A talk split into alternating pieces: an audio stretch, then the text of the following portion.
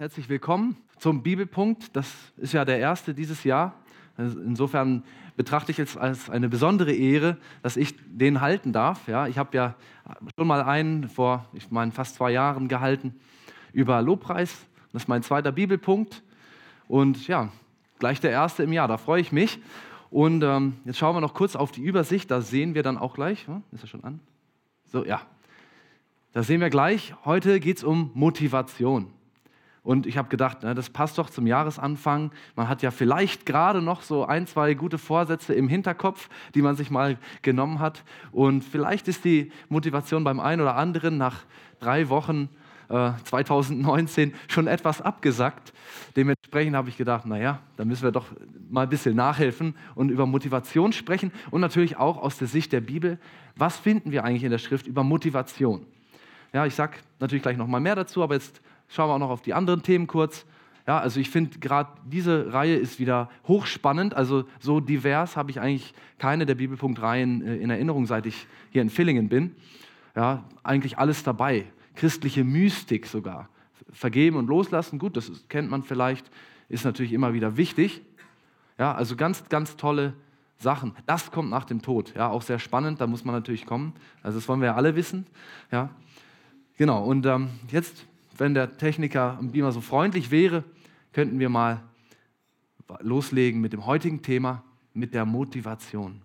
Also ich habe mal ein schönes Bild rausgesucht. Ich fand, das war motivierend für mich. Ich hoffe, auch euch und auch Sie motiviert es gleichermaßen. Ja, aber ich denke, wenn es eine Gruppe von Menschen gibt, die eigentlich immer motiviert sind, dann sind das Kinder. Heißt ja nicht, dass sie immer zu dem Richtigen motiviert sind, aber motiviert sind sie. Das kann man ihnen nicht absprechen. Und ich habe mal den Untertitel gewählt, ich kann, weil ich will, was ich muss. Ja, das ist natürlich so immer so das Thema, das damit reinkommt. Das kommt von Immanuel Kant, der hat das mal gesagt. Und das ist eigentlich so der Knackpunkt, wenn man so will. Ja. Man will ja schon vieles, man ist ja auch zu vielen Dingen motiviert, aber nicht immer unbedingt zu den richtigen. Und als Einstieg habe ich gedacht, jetzt schauen wir gleich in die Schrift, mal einen Vers. Seid aber Täter des Wortes und nicht allein Hörer, die sich selbst betrügen. Ja, ist irgendwie, irgendwie logisch, dass wir das, was wir hören, irgendwo auch umsetzen sollen. Das, da können wir noch alle mit. Aber mich hat eigentlich so diese Passage, die, die am Ende steht, so ein bisschen verwundert und gesagt, die sich selbst betrügen. Inwieweit betrüge ich mich denn selbst, wenn ich nicht das umsetze, was ich höre? Ich meine, es ist doch meine Wahl, ob ich das umsetze oder für richtig halte.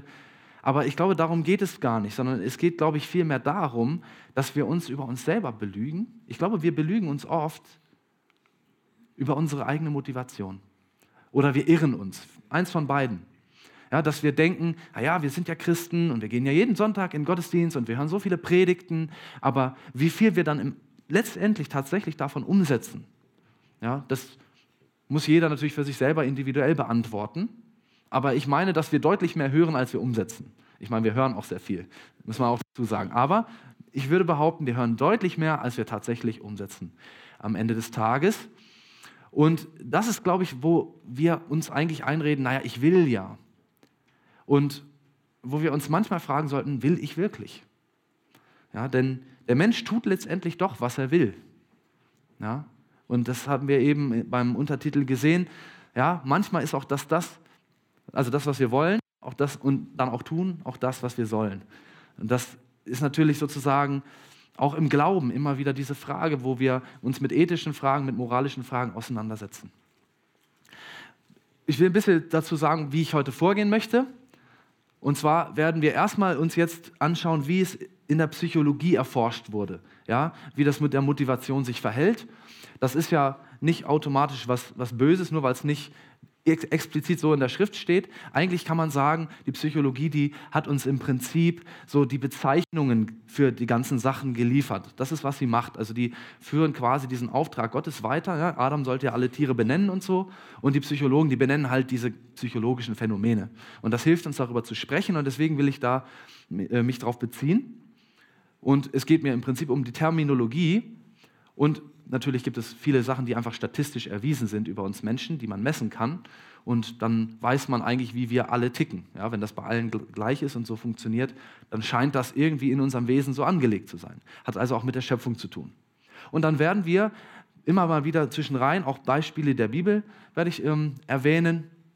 Und dann ja, kommen wir am Ende auch nochmal zu einem Blog, wo wir wirklich uns die biblischen Beispiele anschauen wollen, die mit Motivation zu tun haben und wir es vielleicht auf den ersten Blick gar nicht denken würden, dass es hier auch um Motivation geht. Aber zu Anfang eine Definition. Macht irgendwie Sinn. Wir müssen ja erstmal wissen, wovon reden wir hier eigentlich. Also in der Psychologie ist es ein bisschen anders als so aus dem Umgangssprachlichen, deswegen nochmal eine Definition hier. Motivation ist ein nicht direkt beobachtbares psychologisches Konstrukt, das die Bereitschaft eines Menschen beschreibt, Zeit, Energie und Arbeit zu investieren, um ein bestimmtes Ziel zu erreichen. Wer hoch motiviert ist, strengt sich mehr an, ist ausdauernder, nimmt eher Schmerzen in Kauf und hält auch nach Rückschlägen an seinen Zielen fest. Ja, das war irgendwie logisch, ja. Das war jetzt irgendwie nichts richtig Neues. Also wichtig ist hier eigentlich für uns jetzt, glaube ich, der Aspekt, man kann das nicht direkt messen. Ja? Ich kann nicht sagen, ähm, oh Mensch, der Joris, der, da steht oben drauf, 85 Prozent motiviert. Ja? Das kann man so nicht sagen, sondern man kann es immer nur indirekt messen über den Aufwand, den, die, die, ja, die Arbeit, die ein Mensch in ein Ziel hinein investiert. Daran kann man messen, ja, er muss ja motiviert gewesen sein, sonst hätte er das ja nicht gemacht. Was auch immer ihn da motiviert hat. Das ist ja immer noch die nächste Frage. Aber das schauen wir uns dann auch noch genauer an. Und für den Begriff jetzt, für, wie wir ihn jetzt erstmal verwenden wollen, ist wichtig, dass wir ihn neutral ver verwenden. Also es geht uns jetzt gerade gar nicht so sehr darum, wir müssen ja alle motiviert sein und Top-Leistung bringen und so weiter. Es geht nicht so sehr um Leistung, sondern ja, der Michael Großklaus, der ja den Bibelpunkt gestartet hat, der hat das mal uns im Leitungskreis so erklärt mit Pape. Ja, Pape ist eigentlich im Prinzip jetzt nur die Anfangsbuchstaben von den vier Begriffen, die jetzt folgen. Und in dem Spielraum bewegen sich ja Menschen. Passivität, Aktivität, Produktivität und Effektivität. Also das ist quasi immer eine Steigerung. Ja? Ich kann passiv sein, da mache ich im Prinzip nichts und erreiche natürlich dementsprechend wenig. Dann kann ich aktiv sein, das heißt aber noch lange nicht, ja, dass ich durch mein vieles Rödeln auch wirklich was erreiche. Ja, das wäre dann die Produktivität, wenn ich auch was hervorbringe. Und wenn ich dabei besonders gut bin, dann brauche ich da gar nicht so viel Aufwand für, ne, 80, 20 und so, dann bin ich effektiv. Also in diesem Spannungsfeld bewegen wir uns. Und ich glaube, dass viele eher denken würden, okay, Motivation heißt hier eher produktiv und effektiv. Aber in der Psychologie geht es da gar nicht drum, äh, wie, wie effektiv oder wie produktiv ist man, sondern Motivation ist einfach ein Phänomen, das sozusagen Aktivität hervorruft. An der Aktivität kann ich messen, wie motiviert jemand ist. Ja, das heißt nicht, dass jemand gut in etwas ist, nur weil er viel Motivation für etwas hat. Aber die Wahrscheinlichkeit ist natürlich groß, wenn er sich viel in dem Feld betätigt, dass er besser wird und irgendwann schon gut darin wird, weil er es halt lernt, dadurch, dass er viel Zeit investiert. Also es geht nicht um Leistung, es geht um Aktivität, deswegen habe ich das hier so ein bisschen hervorgehoben. Und dann ist wichtig zu verstehen, es gibt zwei Arten, wie wir motiviert werden können. Also banal gesagt, wir können von innen heraus motiviert sein und wir können von außen motiviert werden. Ja? Also da wären wir dann auch zum Beispiel im Feld der Erziehung, wie motiviere ich meine Kinder, das zu tun, was ich gern hätte und so. Ja? Da muss ich immer external irgendwie äh, eine Motivation anführen und das nennt man dann wenn die die dann haben, die Motivation, extrinsische Motivation. In diesem Fall fangen wir mal an mit der intrinsischen, also von innen heraus werden wir motiviert. Und ich, ne, da sind jetzt ein paar Fachbegriffe, die sind gar nicht so wichtig, die muss man sich auch nicht merken. Wichtig ist, das Konzept zu verstehen. Interne Prozessmotivation. Da geht es einfach darum, wenn ich für eine bestimmte Tätigkeit, nehmen wir das Fußballspielen, ja, einfach dazu eine Affinität habe. Mit anderen Worten, ich mag es gerne und ich kann es auch ganz gut, es liegt mir dann habe ich da eine interne Prozessmotivation zu. So würde der Psychologe sagen. Es klingt für uns jetzt erstmal verwirrend, aber das ist halt einfach der Begriff, den sie verwenden. Ja? Und damit ähm, einher geht dieses Phänomen, das nennt man Flow. Ja, das ist ein Wort, das würde ich mir merken, ist auch leicht zu merken. Flow ist einfach Englisch für Fluss. Ja? Und wir würden vielleicht so umgangssprachlich sagen, das ist, wenn es halt flutscht. Ja? Ich gehe das an, das macht halt Spaß und nach einer Stunde habe ich geschafft, was ich wollte, habe nicht lange gebraucht, weil es mir liegt, weil ich irgendwie gut kompatibel damit war. Ja, und das ist dann natürlich klar, da habe ich natürlich für solche Tätigkeiten, die mir so liegen, eine hohe Motivation innerlich, ist doch logisch. Ich habe ja Spaß dabei. Ich habe ja was davon.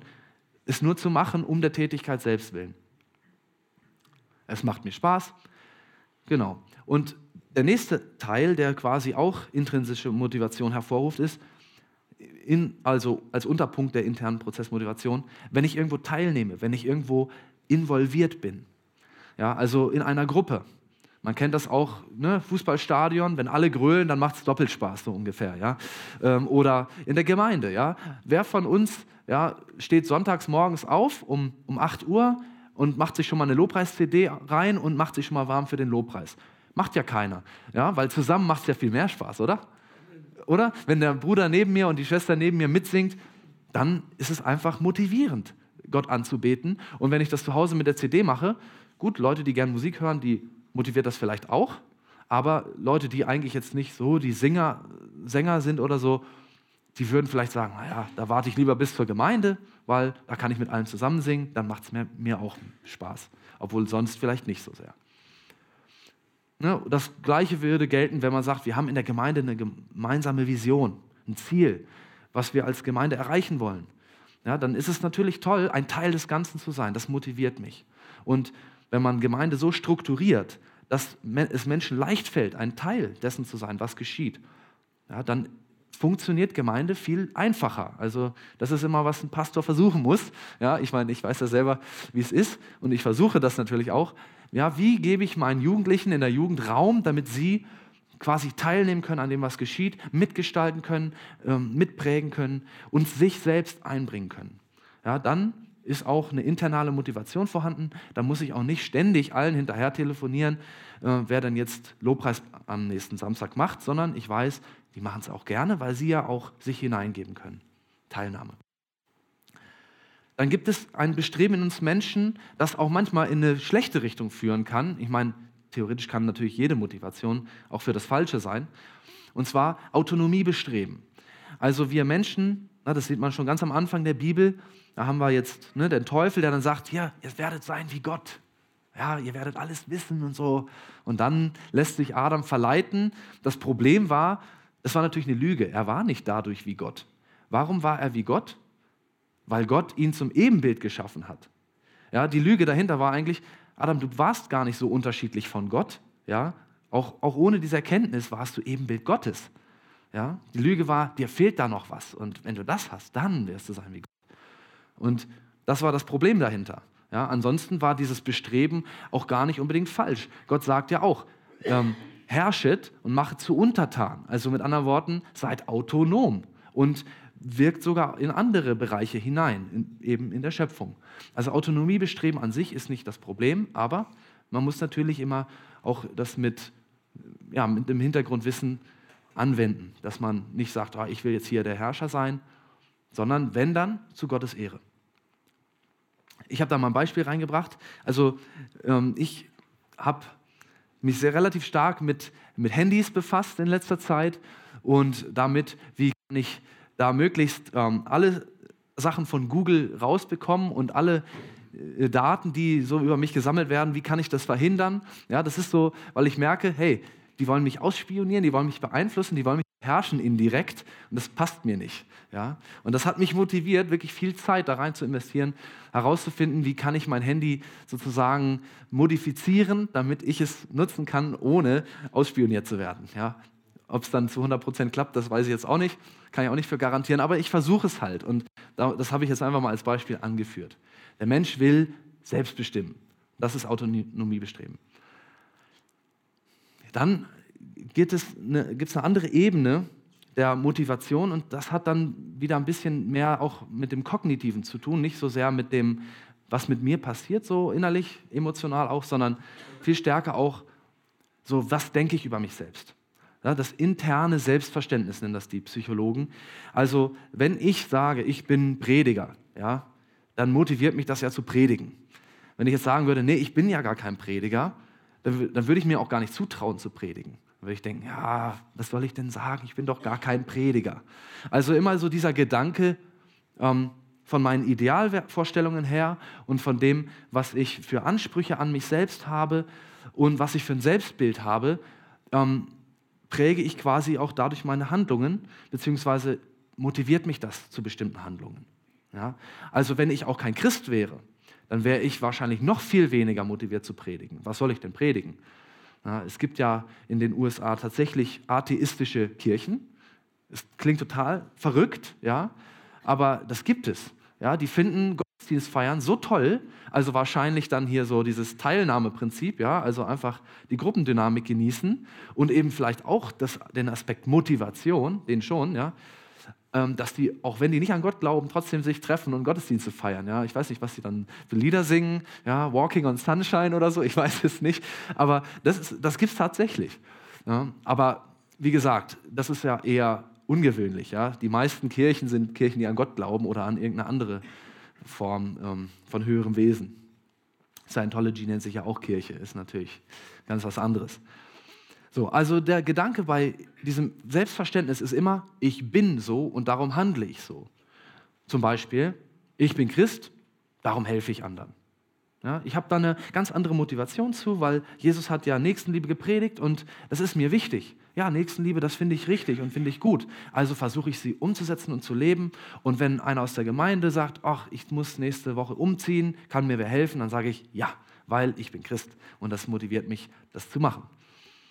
Und das hängt einfach mit meinem, meiner Identität zusammen. Dann gibt es die sogenannten extrinsischen Motivatoren. Das hatte ich ja auch schon erwähnt. Also wie erziehe ich mein Kind? Ich muss immer irgendeine Motivation finden für das Kind, mal das Richtige zu tun und wenn es sich daran gewöhnt hat, dann läuft der Laden, ja, so ungefähr. Ähm, und da gibt es auch wieder Unterkategorien. Die erste ist eine instrumentelle Motivation. Also, worum geht es dabei? Es geht um sozusagen etwas, was mir Nutzen bringt.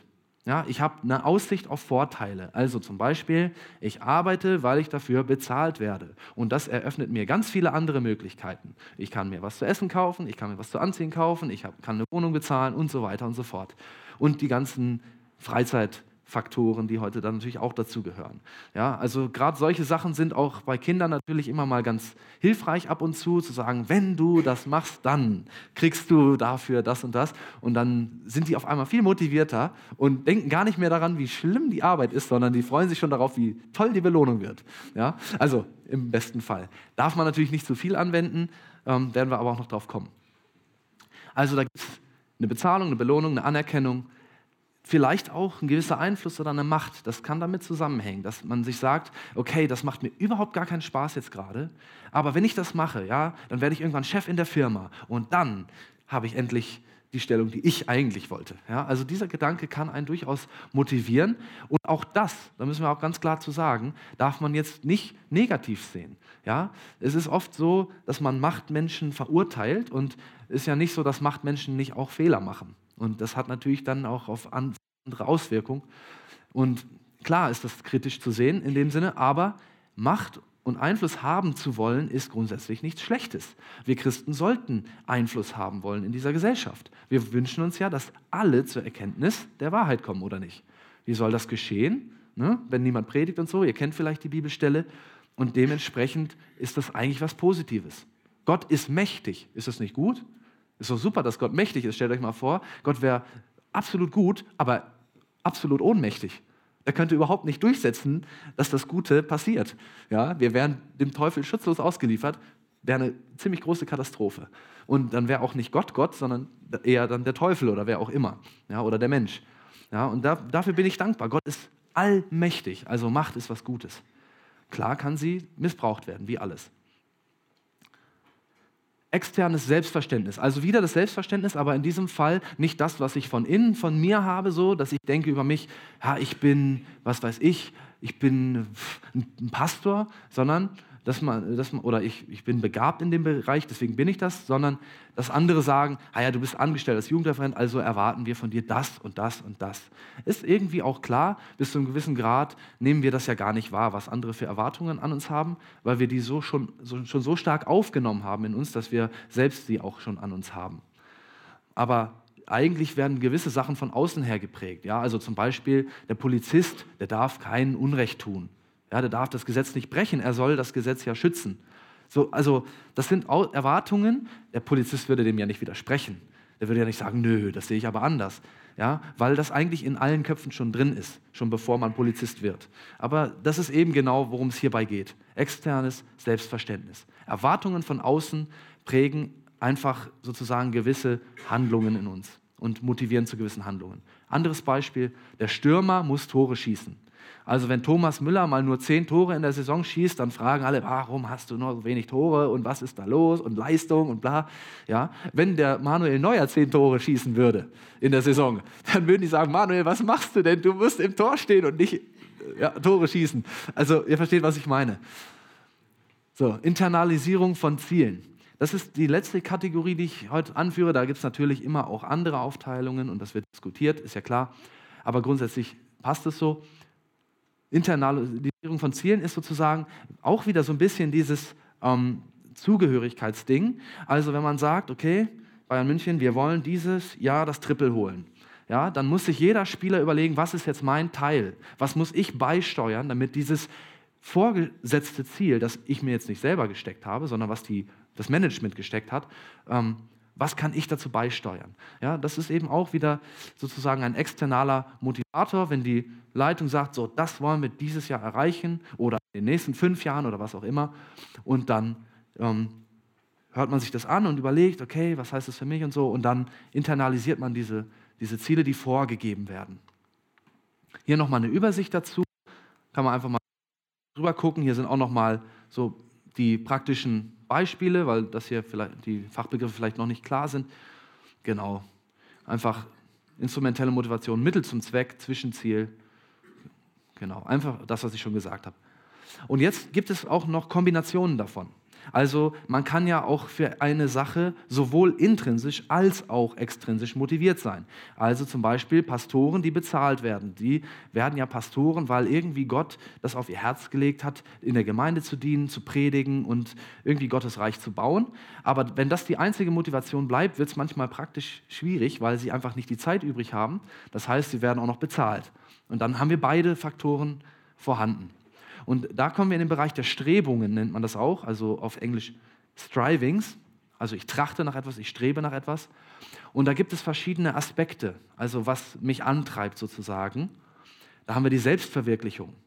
Das hat natürlich mit beidem zu tun. Einerseits das, was in mir ist, was ich gerne mache, aber ich will natürlich auch external was, äh, was sehen und was, was bekommen sozusagen, was mich dann motiviert. Anerkennung kommt auch von außen, aber bewirkt was in mir. Jeder will ja Anerkennung, ist ja klar. Geld, Macht, ja, also auch wieder zwei so Dinge. Es gibt auch Leute, die sagen noch, helfen ist auch etwas, was sozusagen, ne, wenn ich sehe, dass ich wo helfe, dass ich anderen einen Mehrwert bringe, dass es einen motivieren kann. Und das gibt es durchaus schon auch bei manchen Menschen. Aber das ist in den, von den meisten Psychologen diskutiert. Ist ja auch egal. Also die Frage ist immer da, dabei, wonach strebe ich und was ist mir wichtig? Ja, und das ist eben diese Mischung aus dem, was ich von außen sehe und von dem, was von innen von mir kommt. Und dann gibt es noch einen, sozusagen einen gewissen Kampf auch zwischen beiden Motivationsformen. Und zwar die, nennt man das den Korrumpierungseffekt. Also meine Motivation, meine internale kann dadurch belastet werden, wenn ich ein Übergewicht an extrinsischen Motivatoren habe. Also mit anderen Worten, ähm, wenn ich jetzt sozusagen mein Kind für jede Kleinigkeit immer und immer belohne, und zwar völlig über die Maßen, dann kann es sein, dass das Kind irgendwann nichts mehr von sich aus tut, dass nichts mehr selbstverständlich ist, sondern dass immer nur noch dann gehandelt wird, wenn eine exorbitant große Belohnung darauf folgt. Und das ist genau das, was, was man da dann sozusagen beachten muss. Wenn ich jemanden extrinsisch motivieren will, durch eine Belohnung oder etwas, was er davon hat, das darf nicht zu stark werden, weil sonst erwartet er für alles, was er tut, immer sofort eine Belohnung. Und das ist natürlich total unrealistisch und total ungesund. Ja? Ähm, wollen wir gar nicht darauf eingehen, wo das hinführt. Ja? Das sind dann so, so Kinder, die man, ich weiß nicht, ob ihr die Sendung kennt, bei der Super Nanny manchmal sieht. Das, das geht nach hinten los. Also da müssen wir aufpassen. Und das ist jetzt nur die Kinder, das ist natürlich in Betrieben oder in Gemeinden genauso. Ja? Natürlich ist so ein extrinsischer Motivator, wenn er ganz wegbleibt, auch irgendwo ein Problem. Also das Problem ist nämlich, wenn wir zu stark extrinsisch motivieren, nehmen wir dem Menschen ein Stück weit den Raum, sein Autonomiebestreben auszuleben. Er will ja selbst was machen. Er will ja sich auch ein Stück weit verwirklichen. Er will ja was bewirken. Und wenn wir jetzt sozusagen immer ihm sagen, du, du kriegst was dafür, du kriegst was dafür, du kriegst was dafür, ja, dann geht es ihm irgendwann gar nicht mehr darum, auch selbst jemand dadurch zu sein und zu werden und selbst bestimmt zu sein, sondern er wird ja immer nur von außen bestimmt, indem er mit Belohnungen dafür geködert wird und er verliert die Identifikation mit der Tätigkeit, mit der Sache, weil es, er tut ja nicht mehr das, was von ihm aus innerlich da ist, sondern, ja, ich habe es mal so ausgedrückt, es ist nicht meine Tätigkeit, sondern die Firma bezahlt mich, damit ich ihre Tätigkeit ausübe. Ja, das, ist, das ist eine Gefahr, das muss einem halt klar sein. Da muss man das richtige Maß finden und das mag natürlich auch immer von Person zu Person unterschiedlich sein. Welche Motivation ist denn stärker? Was denken wir? Was motiviert uns stärker? Das Intrinsische oder das Extrinsische?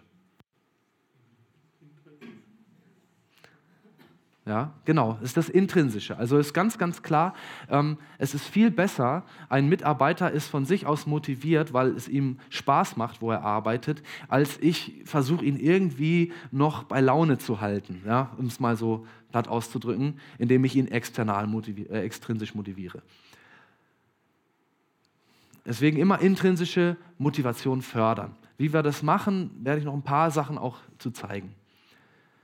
Also wenn wir wollen, jetzt mal das krasse Beispiel, dass unser Bruder aufhört zu sündigen. Ja? Ich weiß nicht, wie es, wie es uns hier geht, aber ich, wenn ich so sozusagen das, was ich mitbekommen habe von früher, von Leuten, die es mir erzählt haben.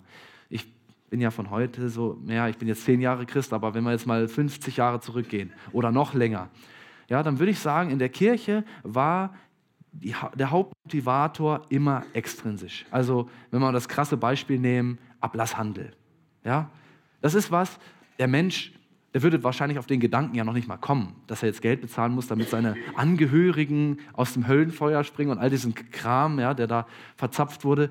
Das, darauf würde ja niemand von sich aus kommen. Das kann einen gar nicht intrinsisch motivieren. Nur natürlich von außen, wenn das so vorgestellt wird und die Leute glauben tatsächlich, dass das funktioniert, naja, dann ist es ein starker Motivator erstmal. Und das ist ja nur ein Beispiel. Ich glaube, dass es auch früher so war, dann, wenn man irgendwie falsch gelebt hat, dann kam der Bruder und das geht so nicht. Und im Prinzip ist das nicht nur leider ein extrinsischer Motivator, weil er fürchtet ja um seine Stellung in der Gemeinde, so, sondern das ist auch noch von der Konditionierung her gesehen, ist es eine negative Konditionierung, es ist eine Art Bestrafung. Ja? Und ich glaube, dass viele Christen früher das Bild hatten, dass Gott ein sehr strafender Gott ist. Und ich glaube, dass das ein Bild ist, das jetzt aber in der neuen Generation total kippt. Also wir haben im Moment einen totalen Fokus in der Gemeinde auf Gottes Liebe und Güte. Ja, natürlich ist er auch der Richter, das dürfen wir darüber nicht vergessen. Und es wird am Ende auch ganz klar Gericht gehalten und alles wird offenbar und offengelegt, was war gut, was war schlecht und so weiter. Ja, aber das heißt nicht, dass Gott nicht internal motivieren will, intrinsisch, sorry, motivieren will. Ich glaube, dass Gott auch weiß, und das, wenn er Gott ist, muss er das wissen, ähm, dass die intrinsische Motivation viel stärker ist. Ja? Also wie gehe ich mit einem Bruder um, der sündigt und ich will das nicht, dass er sündigt? Ich versuche, seine, jetzt habe ich immer internal geschrieben, ich meine intrinsisch, intrinsische Motivation zu fördern. Und wie mache ich das? Ich stärke ihn in seiner Identität. Natürlich nicht in seinem Verhalten. Ja? Also das ist das Verrückte. Wieso geht Jesus auf die Ehebrecherin zu und sagt, ich verurteile dich nicht?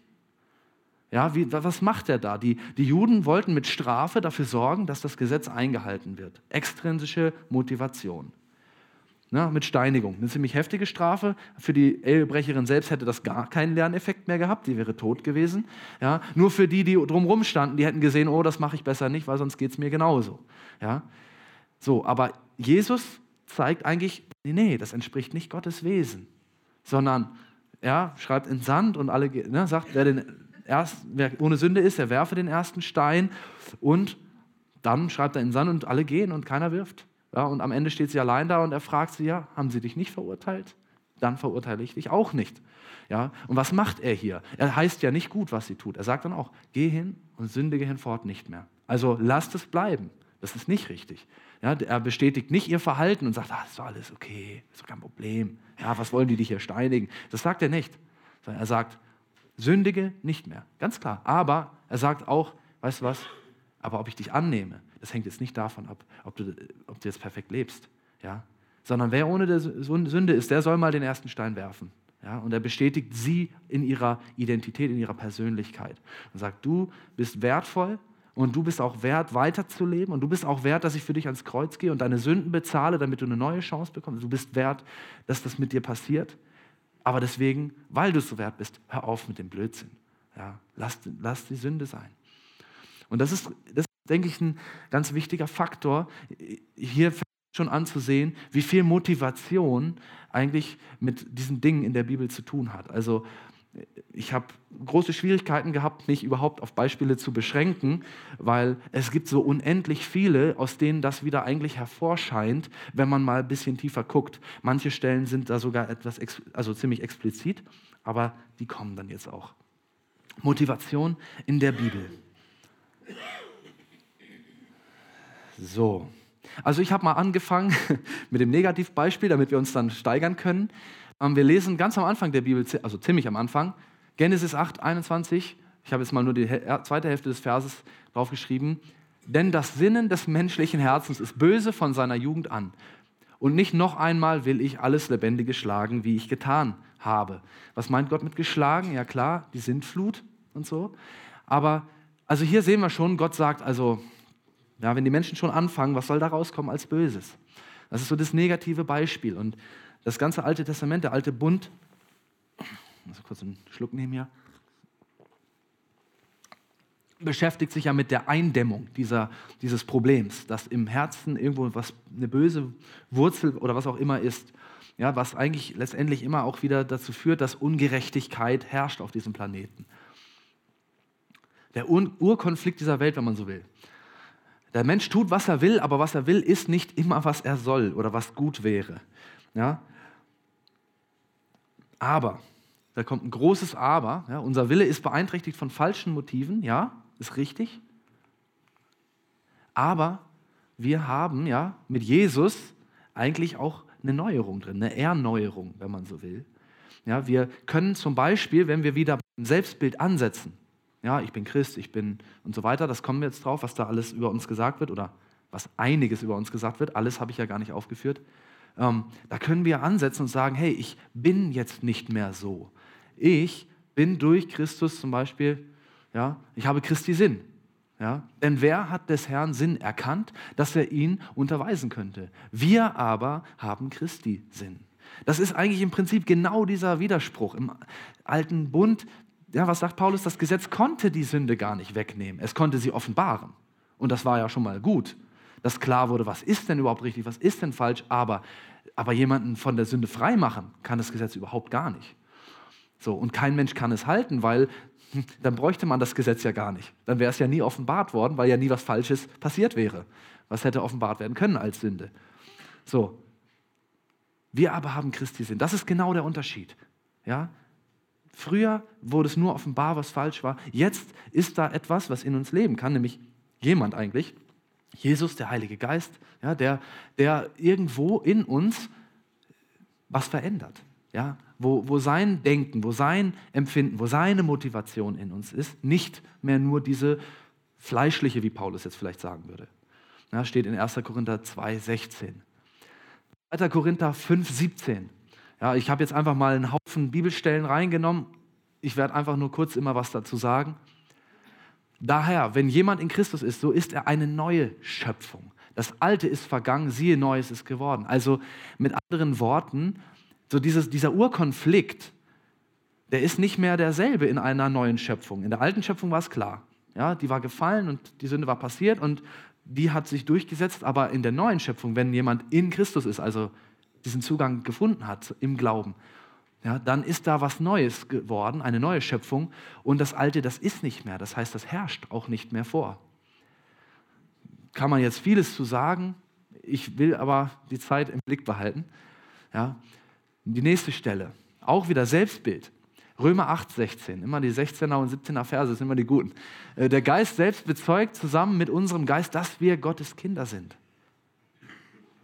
Ich glaube, das größte Problem, das die Menschen mit der Sünde haben, ist, also gerade die Christen, ja, die Menschen draußen, die haben das Problem, dass sie Jesus nicht kennen. Aber die Menschen, die zu Jesus gehören, haben das größte Problem mit der Sünde, dass sie nicht verstehen, dass sie tatsächlich einfach Gottes Kinder sind. Ja, wir glauben natürlich schon so, ich sag mal, äußerlich gesehen, auch wieder extrinsisch, ja, glauben wir schon, ja, das ist so. Was in der Schrift steht, das stimmt.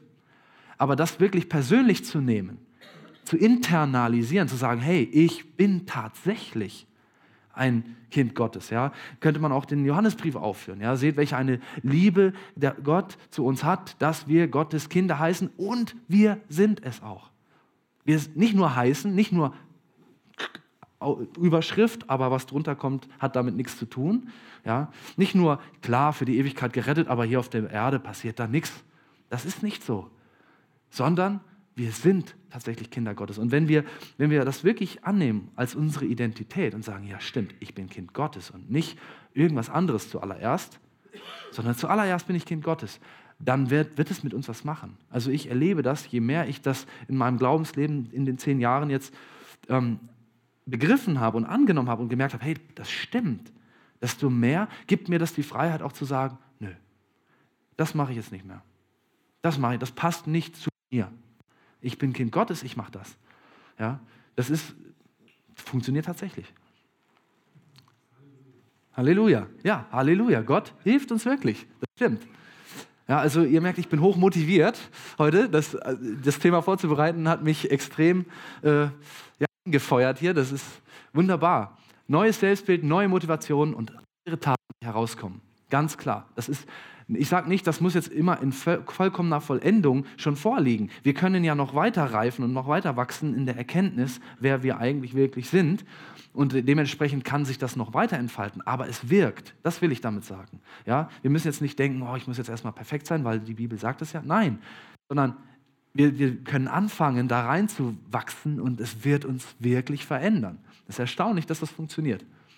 Philippa 2, Verse ähm, 12 und 13. Den kennt wahrscheinlich jeder und das ist auch so mit der Vers, der mich auf das Thema überhaupt gebracht hat. Da heißt es, ich lese es hier, Daher, meine Geliebten, gleich wie ihr alle Zeit gehorsam gewesen seid, nicht allein in meiner Gegenwart, sondern jetzt vielmehr in meiner Abwesenheit, bewirket eure eigene Seligkeit mit Furcht und Zittern. Denn Gott ist es, der in euch wirkt, sowohl das Wollen als auch das Vollbringen nach seinem Wohlgefallen.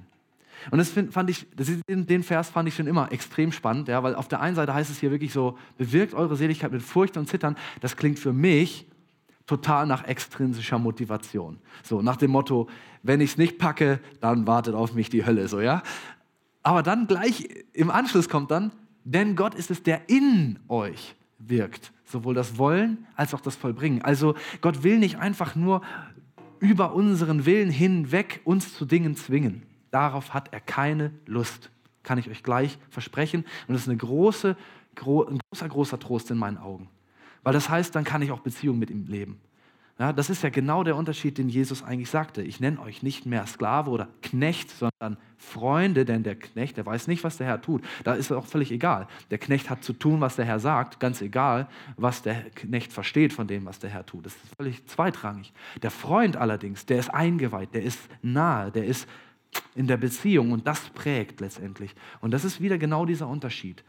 Und das sehen wir hier auch. Gott möchte uns das Wollen schenken und das vollbringen und uns dabei helfen. Wie wir da hinkommen, sage ich gleich noch. Also ein Weg, einen Weg dahin. Da gibt es natürlich wahrscheinlich auch wieder mehrere Möglichkeiten. Das Gleichnis von den zwei Söhnen geht in die genau gleiche Richtung. Der eine sagt ja, tut nein. Der andere sagt nein, tut ja. Der erste, der zwar ja sagt, der folgt den äußeren Erwartungen, was er zu sagen hat. Er muss ja sagen. Man kann zum Vater nicht nein sagen. War damals viel stärker als heute. Ähm, und der zweite Sohn, der folgt seiner eigentlichen echten, ehrlichen, intrinsischen Motivation, bereut dann aber, dass er ja eigentlich das, was richtig wäre, nicht will und ändert seine Meinung. Und das ist eigentlich Also das ist ja ein zentrales Thema, das Jesus immer wieder aufgebracht hat, diese Umkehr, dieses Umdenken, dieses, okay, ja, ich gebe zu, da ist Sünde in mir, das ist nicht in Ordnung, aber ich will es eigentlich. Und dann aber dahin zu kommen, zu sagen, aber es, ich weiß, wo es hinführt und das will ich eigentlich doch nicht. Und dann das Richtige zu tun. Ja, und das sehen wir genau in dem Gleichnis. Und das Gleichnis äh, hat er ja zu den Pharisäern gesagt, die fanden das eigentlich nicht so toll, weil sie sind ja die Ja-Sager, die aber nicht tun, laut Jesus. Naja, Jetzt habe ich das falsch abgekürzt, da ist mir ein Buchstabe äh, abhanden gekommen, da muss ein E hin. Ja, ich hab, ihr habt heute mal die einmalige Gelegenheit, mal ein, etwas aus dem Philemon-Brief zu hören. Habt ihr schon mal eine Predigt über den Philemon-Brief gehört? Also das, das Krasse an dem Buch ist, das hat nur ein Kapitel eigentlich. Also eigentlich hat es gar kein Kapitel, es hat nur Verse. Deswegen steht hier Philemon 8 bis 9. Und das finde ich spannend. Ja? Das ist ein persönlicher Brief, wo Paulus an einen Gläubigen schreibt, der mit einem also der einen Sklaven aufgenommen hatte, der wem anders entlaufen war. Also Paulus kannte sowohl den Philemon als auch den, ich glaube Onesimus hieß der Sklave, der irgendwo anders, wo er gedient hatte, entlaufen war. Und jetzt schreibt er an Philemon sozusagen, hey, sei gnädig zum Onesimus und so weiter. Und er sagt, deshalb, obwohl ich große Freimütigkeit in Christus habe, dir zu gebieten, also dem Philemon, den Onesimus wieder aufzunehmen, was sich ziemt, bitte ich doch, bitte ich doch vielmehr um der Liebe willen, als ein solcher, wie ich bin, Paulus, der Alte, jetzt aber auch ein Gefangener Christi Jesu. Also er, er hätte durchaus hier ähm, die Freiheit innerlich gehabt, extrinsische Motivatoren hier einzusetzen, zu sagen, du nimmst den auf, du bist Christ, du musst das tun. Ja? Aber er sagt, um der Liebe willen will ich dich lieber bitten. Ja? In Demut achte einer den anderen höher als sich selbst. Also auch wieder, finde ich, ein faszinierendes Beispiel darüber, einmal wie Gottes Wesen in Paulus sichtbar wird, ja, wie Christus in Paulus sichtbar wird, wo er merkt, hey, warum soll ich hier meine Autorität als Apostel einsetzen? Ich kann doch in der Liebe wandeln. Ja, und, und dem, dem Philemon da die Chance gibt, intrinsische Motivation zu entwickeln für das Richtige. Ihm die Wahl zu lassen, zu sagen, du, ich will dich dazu nicht zwingen, sondern hey, nimm ihn auf in Liebe. Und jetzt stellen wir uns mal vor, er hätte das gemusst. Wenn er schon mit Liebe, äh, sorry, ohne Liebe gezwungen worden wäre, den Onesimus wieder aufzunehmen, wie viel Liebe hätte er dem Onesimus noch weitergeben können? Ja? Also das setzt sich fort. Ja, das ist, was äh, in dieser Welt zuhauf passiert. Das ist das große Problem. Wenn ich einmal mit dieser extrinsischen Motivation ähm, anfange und es in falscher Weise einsetze, dann richte ich nicht nur Schaden bei der Person an, sondern die richtet auch wieder Schaden bei anderen an. Ja, man gibt ja diesen schönen Satz, verletzte Menschen verletzen Menschen. Das ist genau das Problem. Mit extrinsischer Motivation müssen wir aufpassen, dass wir niemanden verletzen, verletzen, weil wir im Prinzip die Persönlichkeit des anderen umgehen und außer Acht lassen. Die ist dann zweitrangig. Und in dem Moment, wo wir in der, in der Gemeinde sind, ist es natürlich sehr gut, wenn wir das nicht tun. Wenn wir sagen, nein, hey, der andere ist mir wertvoll und deswegen gehe ich nicht um seine Person, Person herum, sondern ich achte ihn hoch und spreche zu ihm in Demut, ganz egal, wie unsere Verhältnisse jetzt mal sind. Ja, ob ich jetzt der Pastor bin oder wer auch immer. Ist ja nicht in allen Kulturen so. Ich denke, in Deutschland sind wir da sehr drauf bedacht, was, auch, was ich auch gut finde. Motivation in der Bibel. Ich glaube, das ist die vierte Folie jetzt. Also es, ihr seht, es, es gibt eine Menge Beispiele, die da reinspielen. 1. Korinther 13, 7. Klar, 1. Korinther 13, da klingeln vielleicht dem einen oder anderen schon die, die äh, Worte vom Apostel Paulus über die Liebe. Und über die Liebe sagt er hier, sie erträgt alles, sie glaubt alles, sie hofft alles, sie erduldet alles. Dieser Aspekt, klar, ertragen, hoffen und erdulden, das ist irgendwie, das ist irgendwie klar, dass es dem anderen auch eine Chance gibt einfach. Aber sie glaubt alles. Das ist etwas, was den anderen unfassbar motivieren kann. Also wenn der andere an mir, ne, wie sagt Petrus, wie oft sollen wir vergeben und so, siebenmal am Tag mit der gleichen Sache schuldig wird und ich ihm trotzdem noch glaube, dass er das eigentlich gar nicht will und dass er an sich arbeitet, dann gebe ich ihm da sozusagen eine Chance, ähm, wirklich internal motiviert zu sein. Wenn ich jetzt sage, nö, was willst du denn eigentlich? Ja, du machst immer wieder die gleichen Fehler. Ich glaube dir doch gar nicht, dass du das versuchst. Ja, dann sagt der andere sich, weiß was, dann lass ich es halt. Dann, dann lass mich gerade in Ruhe. Ja, dann ist halt so, dann, dann Schmoll halt, dann ist der andere auch beleidigt. Also mit anderen Worten, da verliert er die inter, intrinsische Motivation. Und das heißt, wenn wir den Menschen glauben, dass sie sich bemühen, auch wenn vielleicht Fehler passieren, kann ja sein, in der Gemeinde passiert ein Fehler, jemand, was auch immer es ist. Und wenn ich dann zu dem anderen hingehe und sage, ich, und sage du, ich glaube, du wolltest das eigentlich gar nicht, oder? Dann hat es doch viel leichter. Dann sagt er, du hast recht, es tut mir auch leid, aber ist mir halt passiert. Ja? Dann hat der andere viel mehr die Chance, da wieder rauszukommen. Oder wie würde Paulus sagen, helft einander zurecht mit sanftmütigem Geist. Das ist im Prinzip genau das. Ich gebe dem anderen die Chance, von sich aus motiviert zu sein, das Richtige zu tun und nicht, weil ich sage, du bist sonst doof. Ja, so ungefähr, platt gesagt. Oder weil ich mit Beziehungsentzug drohe oder sonst etwas. Ich habe mal von einem, also ich habe meinen Zivildienst ähm, im neuen Land gemacht, in Hannover, das ist eine christliche Drogenarbeit und im Zuge dessen gibt es ja immer so Lehrgänge, also gibt es ja nicht mehr den Zivil, Zivildienst, aber es gab dann immer so Lehrgänge. Und ich war auf zweien sogar, weil der eine war so einfach vom Staat her und der andere, weil das eine baptistische Arbeit war, war in Elstal, da wo die Baptisten Theologie studieren. Oder können, na klar, kann man auch woanders. Aber genau, also das ist das Seminar der Baptisten, das will ich damit sagen.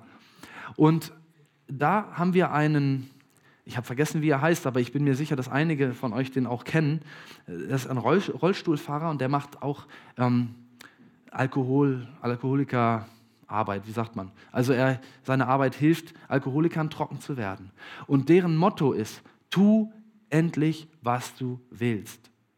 Weil den Alkoholikern wird immer unterstellt, die wollen ja besoffen sein, die wollen ja, die, die, die sind, sind ja absichtlich dann unzuverlässig, die, und alles, was eben damit einhergeht und enttäuschen andere, das Geld ist nicht mehr da und so weiter, die Familie leidet und dann vielleicht Gewalt oder so. Und deren Motto ist, tu endlich, was du willst. Weil sie sagen, nein, eigentlich müssen wir davon ausgehen, dass die das nicht wollen. Ja, die wollen nicht die ganzen Folgen, die damit zu tun haben. Am Ende schadet es ihnen selber bis zum Ableben, was sie ja auch, wer will ableben, ja? Wenn man besoffen sein will, will man nicht ableben, weil dann kann man ja nicht mehr besoffen sein. Also das wäre ja widersinnig. Und das ist, das ist quasi der, der Zugang, wo sie sagen, ich glaube dir, dass du das gar nicht willst, das Schlechte, was du tust. Ne? Paulus beschreibt es ja auch im Römerbrief. Ja, genau, Römer 7. Und mit anderen Worten, wir sehen hier diesen Kampf, das Richtige zu tun, der ist nicht so einfach, vor allen Dingen dann, wenn andere einem nicht glauben. Galater 5, 22 bis 23. Die Frucht des Geistes aber ist Liebe, Freude, Friede, Langmut, Freundlichkeit, Güte, Treue, Sanftmut, Enthaltsamkeit. Gegen diese ist das Gesetz nicht gerichtet. Warum habe ich den rausgesucht? Naja, der letzte Satz. Das Gesetz ist auch ein extrinsischer Motivator. Ja, eine, eine Regel ist ein extrinsischer Motivator. Es sei denn, ja, wie Paulus sagt, so, in mir lebt ja quasi die Erfüllung des Gesetzes schon, die Liebe, und sie kommt raus ja, dann brauche ich gar kein Gesetz mehr eigentlich. Ja, für jemanden, der nur Gutes tut, den muss ich ja gar nicht reglementieren. Würde ich ihn reglementieren, würde ich wahrscheinlich das Gute, was er tut, kaputt machen. Das ist ja das Widersinnige. Das beschreibt Paulus ja auch im Römerbrief, dass das Gesetz in uns eigentlich, dadurch, dass es uns Dinge verbietet, sozusagen dazu herausfordert, dagegen aufzubegehren und gerade das zu tun, was wir eigentlich nicht sollen. Ja, das, das hat natürlich allein schon damit zu tun, wenn ich jetzt jemandem sage, denke nicht an einen rosa Elefanten. Was hat er als allererstes im Kopf? Einen rosa Elefanten. Ja? Also mit anderen Worten, der, der gut drauf ist, dem erzähl gar nichts von dem Schlechten. Lass ihn nur an das Gute denken, weil dann macht er es weiter. Das, was in unserem Kopf ist, den ganzen Tag, das prägt uns letztendlich. Ja? Und wenn wir nur Gutes im Kopf haben, wie wollen wir dann überhaupt Schlechtes tun? Wir müssen ja auch, ja klar, aus Versehen, das meine ich nicht, ja, sondern wirklich Böses tun wir nur dann, wenn wir eben auch über das Böse nachdenken. Wenn wir nur über das Gute nachdenken, dann passiert das ja gar nicht, dass wir was Böses tun. Jetzt habe ich gedacht, gut, jetzt habe ich viele Beispiele gebracht, wo wir merken, hey, wie geht Gott eigentlich mit Motivation um und dass wir sehen, hey, er will uns eigentlich erbauen, er will uns fördern, er will uns Mut machen, indem er uns eben intrinsisch motiviert. Und das ist, was sein Geist in uns wirken will. Und wie gebe ich jetzt Gott sozusagen Raum dazu? Weil ich meine, wir alle kämpfen ja diesen Kampf, äh, wie man so sagen will, gegen die Sünde oder was auch immer. Oder dass wir das Gute umsetzen, was wir uns eigentlich vornehmen und so weiter. Wie, wie kann ich diesen Kampf noch verbessern in meinem Leben? Wie kann ich da hinkommen? Also ich habe für mich gerade in letzter Zeit ganz stark wieder das Gebet entdeckt. Ja, ich bin jetzt einmal die Woche im Haus des Gebets. Ich will nicht sagen, geht jetzt alle einmal die Woche ins Haus des Gebets. Ich will auch nicht sagen, tut das nicht. Ihr könnt es tun, ihr könnt es auch lassen. Aber das ist, was ich tue. Und ich, mer ich merke wieder, wie wichtig es ist, dass unser Gebet nicht einfach nur um Sachen sich dreht. Also, wenn wir mal jetzt das von dem nehmen, was ich eben gesagt habe, mit dem Negativen und dem Positiven. Manchmal erleben wir negative Dinge. Das müssen wir Gott bringen. Ja? Weil wo sonst werden wir das Negative los, ohne dass es sich fortpflanzt? Ja? Wenn ich jetzt irgendwas Negatives mit irgendwem von euch erlebe, erzähle es wem anders, dann beeinflusst es ja den anderen in seinem Denken negativ. Das geht ja nicht. Es gibt nur einen, den ich nicht in seinem Denken beeinflussen kann, und das ist Gott. Gott, dem kann ich so viel Negatives erzählen, wie es auf der Welt gibt, und er bleibt trotzdem gut. Also mit anderen Worten, das Negative muss im Gebet zu Gott gebracht werden. Aber dann ist natürlich auch wichtig, dass wir die Schrift kennen, dass wir die Verheißungen kennen, dass wir Gottes Wesen kennen und dass irgendwie in diesem Prozess des Gebets Gott auch zu uns sprechen kann und uns klar wird, hey, das war das Negative, das habe ich erlebt, das habe ich Gott gegeben, aber jetzt kommt das Gute von Gott vom Himmel. Ja, ich tausche. Ist ein schlechter Tausch, aber genau das ist, was Jesus eigentlich am Kreuz gemacht hat. Er hat unser Schlechtes genommen und hat uns dafür sein Gutes gegeben. Ja, er nimmt unseren Tod, unsere Sünde und gibt uns sein Leben. Der Hammer. Und genau das ist im Prinzip, was im Gebet auch passieren darf. Es ist wunderbar, wenn das klappt. Manchmal muss man bei, bei, schweren Dingen, muss man manchmal Jahrzehnte beten darüber. Und immer wieder kommt man an einen Punkt, wo man doch noch Verletzungen hat und so weiter, bis man das alles aufgearbeitet hat. Aber ich persönlich kann sagen, ich wäre gar nicht an diesem Punkt, wenn ich das nicht irgendwann im Leben gelernt hätte oder erfahren hätte von Gott. Mit Gott ringen im Gebet. Ja? Jesus macht es auch. Ja, das beste Beispiel und vielleicht solltet ihr genau die Stelle nochmal lesen. Oder gibt es ja mehrere, weil klar, in allen Evangelien steht es ja.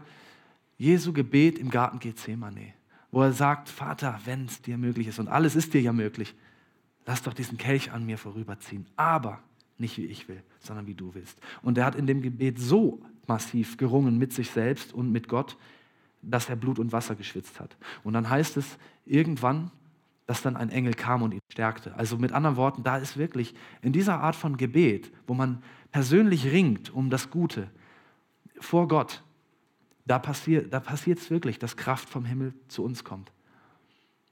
Den eigenen Willen offen und ehrlich, authentisch sagen, das ist ganz wichtig. Wenn wir zu Gott gehen und nur fromme Floskeln faseln, dann war das Gebet wahrscheinlich ziemlich vergebens. Zumindest in Bezug auf uns. Ja, klar, wenn wir andere damit segnen, sage ich nicht, dass Gott nicht auch dem Gebet entspricht und andere segnet. Aber für uns selber ist der größte Nutzen darin, wenn wir authentisch vor Gott kommen.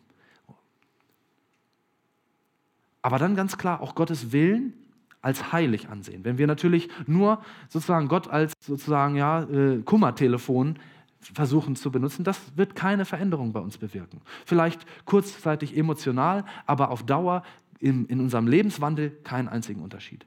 Aber wenn wir natürlich wissen, hey, wir kommen zu Gott, weil das, was ich eigentlich in mir habe, nicht das Richtige ist und ich will gerne das Gute und Richtige von ihm bekommen, dann bringt das einen Riesenunterschied. Und es kam ein Engel und stärkte ihn. Zu guter Letzt habe ich noch ein paar Sätze rausgesucht, die uns hoffentlich motivieren. Ja, einfach mal so ein paar Gedankenanstöße, die uns, ähm, die uns helfen sollen, wenn wir jetzt sagen, hey, Motivation, ich will mehr Motivation haben und ich will loslegen, uns da vielleicht auf dem Weg zu begleiten. Ist das meiste in Englisch komischerweise. Also in Amerika die Gemeinde, die, die ist stark ausgerichtet auf Motivation und so. Bei uns ist es eigentlich, glaube ich, oftmals gar nicht so ein starkes Thema, sondern ist halt klar, wir sind Christen, wir müssen ja. Ne? Vielleicht noch teilweise dieses extrinsische Verständnis. Deswegen werde ich es jetzt einfach dann übersetzen. It never gets any easier You just get better. Also mit anderen Worten, es wird nicht leichter, aber du wirst besser darin. Ja, also das, was uns schwerfällt, wird nicht leichter, aber wir werden besser und dann in gewisser Weise fällt es uns trotzdem leichter. The body achieves what the mind believes. Also einfach auch das Verständnis, ich darf auch mal beim Kopf erstmal anfangen. Ich muss ja nicht immer gleich von mir sonst was für Ergebnisse erwarten, sondern mein Körper wird schon das erreichen, was mein Verstand glaubt, weil das ist ja das, was ich vor Augen habe und das wird dann auch. Ja, das sind natürlich nicht unbedingt zufälligerweise viele dieser ähm, Sprüche auch aus dem Fitnessbereich, ja, wo es dann darum geht, sich den inneren Schweinehund zu überwinden. Den fand ich auch gut hier, den fand ich sehr gut sogar. Stay afraid, but do it anyway. What's important is the action. You don't have to wait to be confident. Also worum geht es hier? Es geht darum, selbst wenn man vor manchen Schritten im Leben Angst hat, selbst wenn man noch nicht diese Zuversicht hat, hey, das wird klappen und das wird funktionieren, muss man manchmal den Schritt trotzdem wagen. Mach's trotzdem. Wichtig ist, dass du es jetzt machst und später, irgendwann kommt dann auch diese, diese Sicherheit da drin. Ja? Und das ist eigentlich mit, mit jedem im Leben so. Wenn ich was anfange, bin ich darin noch nicht Profi. Wenn ich anfange, Auto zu fahren, dann oh, Hilfe und rupp, abgewürgt. Ja? Äh, das ist normal. Und jetzt mache ich das wie selbstverständlich, ohne zu denken, während ich nebenbei noch telefoniere und so weiter. Und mein Körper kann das, ohne dass ich daran denken muss. Ja, ja ich, mache mach ich natürlich nicht, weil war nur ein Beispiel. Ja? Genau. Also ihr wisst, was ich sagen will. Manchmal muss man diese Unsicherheit eben zulassen, auch wenn ich vielleicht schon 30, 40, 50, 60, 70 bin, egal. Das heißt ja nicht, dass ich nicht in manchen Sachen noch unsicher sein darf. Das ist doch in Ordnung. Und dann darf ich mit Gottes Zuversicht und Gnade da rangehen. Ups, das waren zwei, drei sogar. Das fand ich auch toll. Mark Twain hat gesagt, The secret of getting ahead is getting started. Also, wenn ich anderen voraus sein will, dann ist das, das Geheimnis eigentlich, dass ich überhaupt mal anfange. Ja, das ist ja im Englischen natürlich viel schöner mit dem Getting, aber aber wir, wir verstehen, was er sagen will und das, irgendwo stimmt es, ja. Wenn ich nie anfange, werde ich auch nie irgendwo, sag ich mal, führend sein. Don't let what you cannot do interfere with what you can do. Also mit anderen Worten, das, lass nicht das, was du nicht ändern kannst, dich davon abhalten, das zu tun, was du tun kannst, was du ändern kannst. Ja, das ist oft auch so, dass man denkt, ja, aber wie soll das werden? Ja, Moses, ich kann nicht reden und so weiter. Ja, mach es, Geh, geh voran und tu das, was du kannst. Den Rest müssen wir so oder so Gott überlassen, dass es dann funktioniert, dass es dann klappt. Ja? Wir säen, wir begießen, aber der Herr lässt wachsen und ohne dieses Wachsen wird es nie eine Ernte geben. Das ist klar. Aber ich denke, Gott ist ja treu. Da müssen wir uns eigentlich keine Sorgen machen. It's a slow process, but quitting won't speed it up. Es ist ein langsamer Prozess. Ja, viele Dinge in unserem Leben entwickeln sich langsam. Ja? Wenn ich mir was vornehme und anfange, es dauert vielleicht eine Zeit, bis ich es kann und es klappt. Aber wenn ich aufhöre, wird es ja nicht schneller dadurch gehen. Dann wird es nur, nur gar nie in Erfüllung gehen. Das, den finde ich auch gut. You can feel sore tomorrow or you can feel sorry. Und das ist wahr. Also entweder ich habe morgen Muskelkater, das kommt natürlich jetzt wieder aus dem Fitnessbereich, ähm, oder ich bereue morgen, dass ich gar nichts gemacht habe. Ja, also das funktioniert natürlich nur im Englischen so schön. Your talent is, is God's gift to you. What you do with it is your gift back to God. Also unsere Talente, unsere Grundbegabungen, die Gott uns gegeben hat, das ist und ein Geschenk von Gott. Gott hat uns das einfach geschenkt. Aber was ich damit mache, ja, ist letztendlich das, was ich ihm zurückgebe. Das sehen wir ja im Gleichnis ne, mit den Talenten und so. Da geht es zwar um Geld, aber im Prinzip lässt sich das auf jedes andere Talent auch übertragen. Success is not final, failure is not fatal. It is the courage to continue that counts. Winston Churchill, also ein äh, Präsident der Vereinigten Staaten, und ich finde, der, der Satz ist echt toll. Äh, sorry, was habe ich gesagt? Das Vereinigte, Vereinigte, ja, sorry. Vereinigte Staaten, Vereinigtes Königreich, sorry. Richtig, ja, genau. I'm sorry. Genau, also, was, egal wer es gesagt hat, ich finde, es stimmt, ja. Wahrheit, äh, Wahrheit ist, der Erfolg ist sowieso nicht endgültig. Ja, jetzt habe ich heute Erfolg, morgen kann ich wieder Misserfolg haben. Aber genauso ist es doch so, wenn ich dann morgen Misserfolg habe oder versage, das ist doch nicht, ist auch nicht endgültig. Es geht doch weiter. Ich kann doch wieder aufstehen. Und letztendlich geht es nur darum, weiter dran zu bleiben. Und das ist ja, was die Bibel sagt, ne? dass wir unseren Lauf vollenden, wie Paulus sagen würde. Den fand ich auch ganz, ganz toll, Albert Schweitzer. Success is not the key to happiness. Happiness is the key to success. If you love what you are doing, you will be successful. Also auch wieder, nicht sich versuchen, durch irgendeinen Erfolg, den man sich ausmalt, extrinsisch zu motivieren, sondern zu sagen, hey, ich mache das, was ich gerne mache und dann bin ich intrinsisch motiviert und dann wird auch ein Erfolg daraus hervorgehen. Ja, wie groß der nun wird, das ist ja auch unterschiedlich und das ist ja auch nicht wichtig, dass wir immer in allem die Weltbesten sind, aber einfach diese Sicht zu haben, auch zu sich zu stehen und zu sagen, hey, das kann ich gut, also mache ich das und das macht mir auch Spaß und dann kann ich auch Erfolg daran haben. Ja, das war's. Ich habe leider fünf Minuten überzogen. Ich habe mich beeilt. Aber ja, ich hoffe, es hat euch ein wenig motiviert, Dinge anzugehen im Leben und auch gerade, ja, ich will immer wieder Mut machen, ja auch in unserem geistlichen Leben Dinge angehen. Ja, klar, ich bin, in dem Dienst bin ich, dafür bin ich da, dass ich euch ermutige, in eurer Beziehung mit Gott weiterzugehen, den nächsten Schritt zu machen, Dinge, die vielleicht liegen geblieben sind, wieder neu anzugehen. Ja, dann war es halt einmal nicht, hat es halt einmal nicht geklappt. Weiter, wieder dran.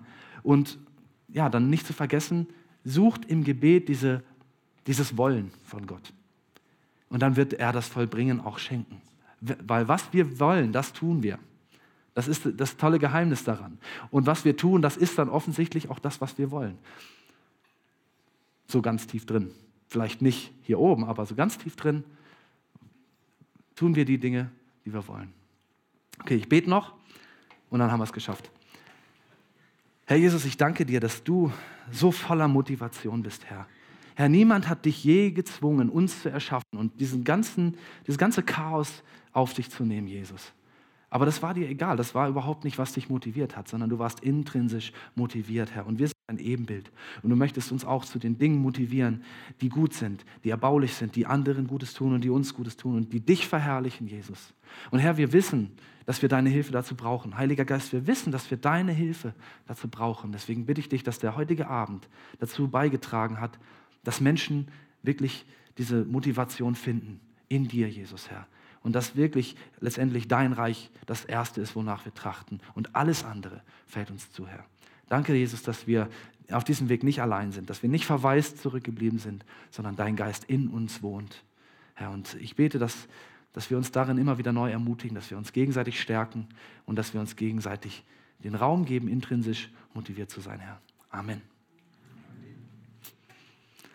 Ja, herzliche Einladung zum nächsten Bibelpunkt. Das müsste der, jetzt lasst mich rechnen, ist der fünfte? Kann das sein? Fünfter, weiter muss es sein, genau. Schönen Abend.